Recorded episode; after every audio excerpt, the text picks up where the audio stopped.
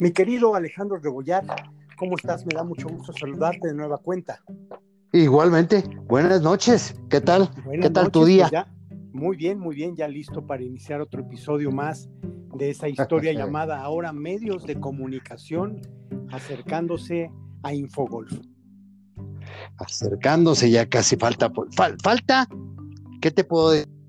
Muchas anécdotas, pero ahí, ahí iremos poco a poco poco a poco viendo.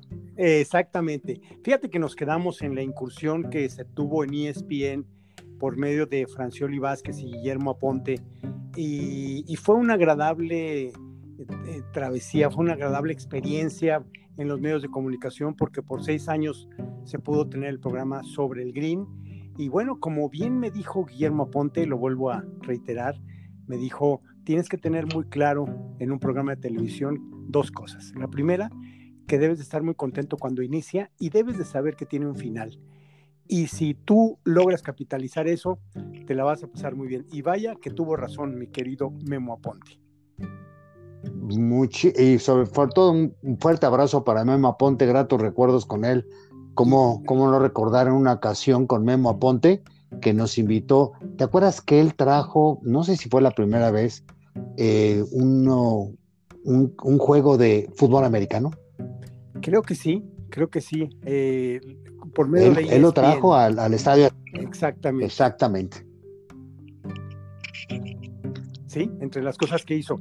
Y bueno, y, después, eh, a los pocos meses de haber terminado eh, la relación con ESPN, tuvimos la oportunidad de colaborar en, un en una nueva incursión ahora con Golf Channel por tres años más en un programa que se llamó La Ruta de Golf con la gran oportunidad. Ah, no. Con la gran oportunidad de poder mostrar no solamente los temas de golf específicamente, sino también todo lo que está alrededor de. Y recuerdo que después de haber hecho la incursión con nuestro amigo Estuardo Gudiel en Guatemala, también fuimos a Belice con otra queridísima persona que tú conoces muy bien, Saúl Barrera. Saúl Barrera, claro, por supuesto. El presidente de la Asociación Beliceña de Golf, donde tuvimos la oportunidad de estar allá. Y había dos canchas de golf, Rolling River, y una más en una isla que se me va el nombre, que era lo único que había en esa isla y era una cancha de golf. Entonces, bueno, era el sueño perfecto.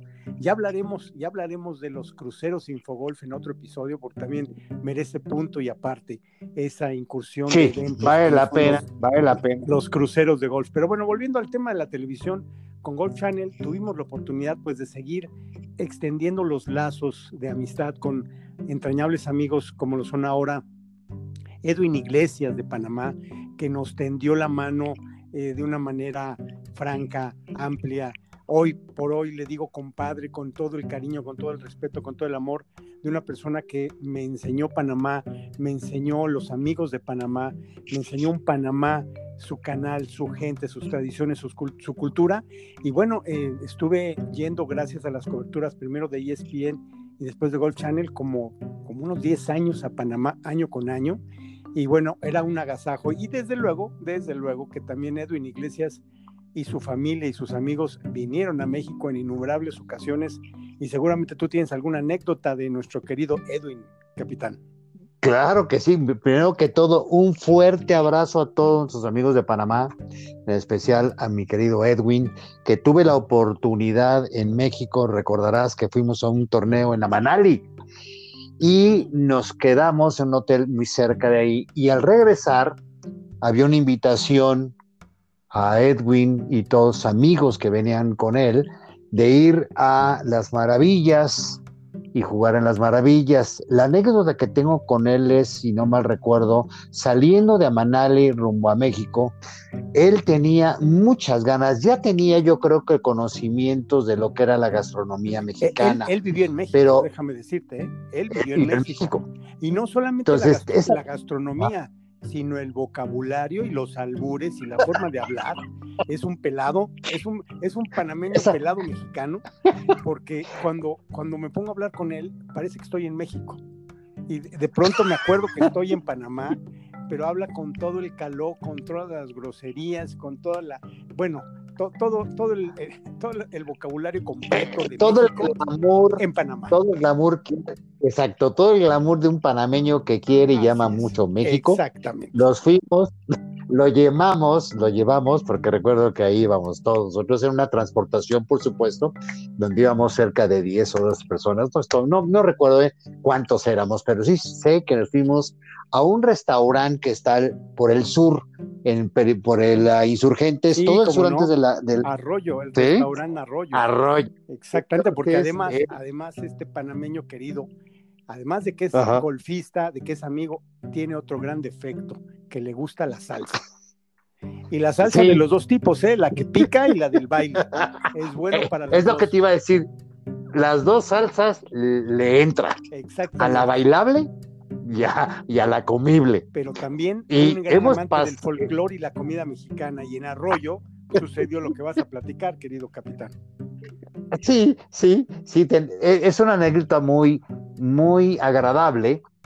Te- tuve la primera oportunidad con él de conocerlo, de llevarme con él, de compartir. Claro, un año antes yo había estado en Panamá contigo y nos había atendido de una forma extraordinaria allá en Panamá.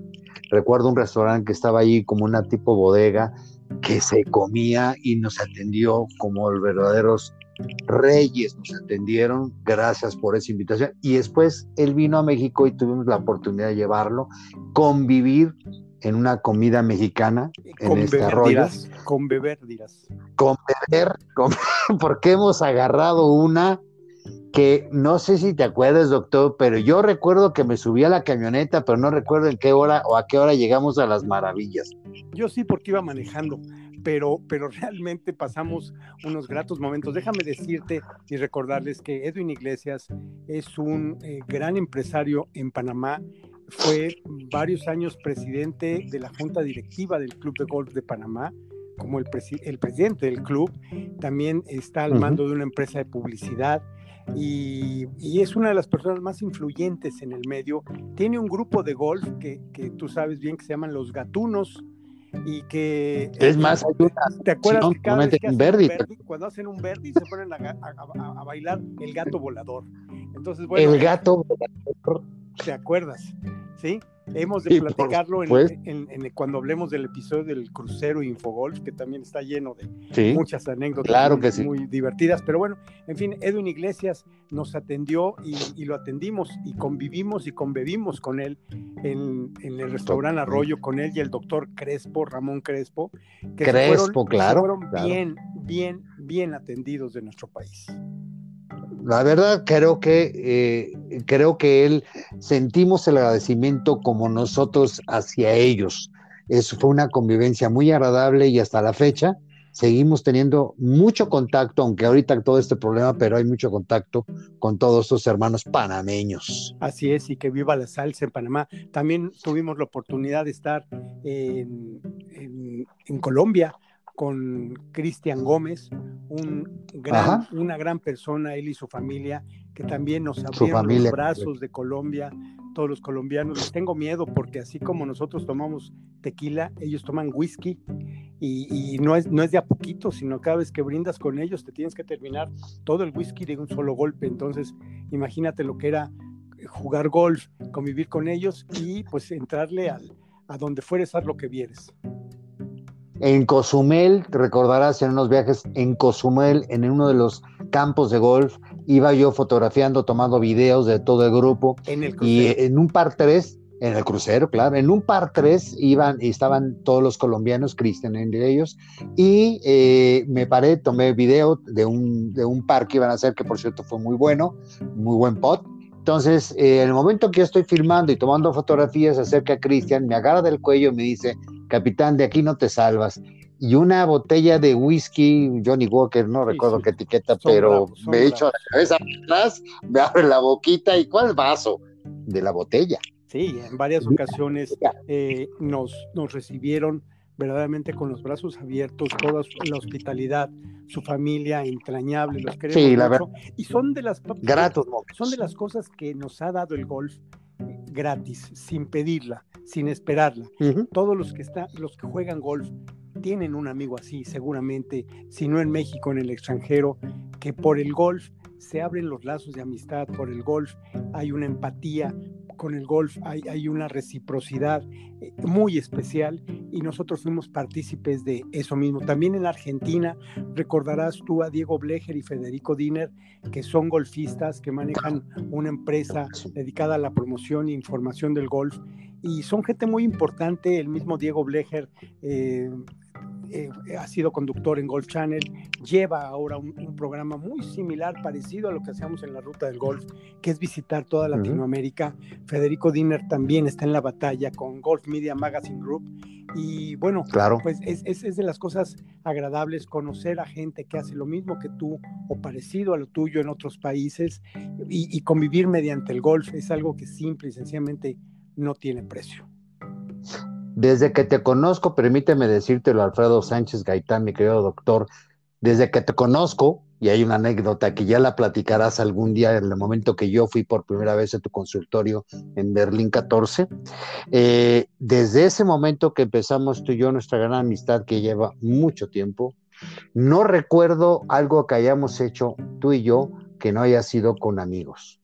Creo que el planteamiento de nosotros ha sido la convivencia, la atracción a eso, de convivir, de pasarla bien. Y este, y pues yo no recuerdo hacer algo contigo que no haya sido eso. Es divertido. Convivencia. Es, eh, es, es, disfrutar de la amistad, disfrutar de los contactos. Totalmente el golf, jugar golf es hacer amigos, entonces creo que eso es, ha sido algo paralelo que nos ha dejado el golf. Y también, eh, bueno, pues los medios siguieron y, los medios eh, también se extendieron a una cadena nacional en donde también tenemos un programa hasta la fecha en PCTV Networks, el programa se llama América Bajo Par y es parte de lo que es TBC Deportes, que aunque estuvo un poco diezmado hace algunos años, con, que, porque TBC Deportes son todos los, cableros a nivel nacional, y aunque hubo ciertas divisiones, TBC Deportes se ha mantenido y recordarás que también eh, tú me hiciste favor de hacer varios reportajes, varias entrevistas en TBC Deportes en América Bajo Par, programa que tenemos desde 2007, desde que empezó Infogolf Televisión como tal, al adquirir equipo, cámaras, eh, circuitos de video, eh, grabadoras, computadoras, y nació Infogolf Televisión. Estuvimos en su paso por TV Azteca, por ESPN 2 sobre el Green, en, en la ruta del golf de, de Golf Channel Latinoamérica y también América Bajo Par en TVC Deportes hasta la fecha.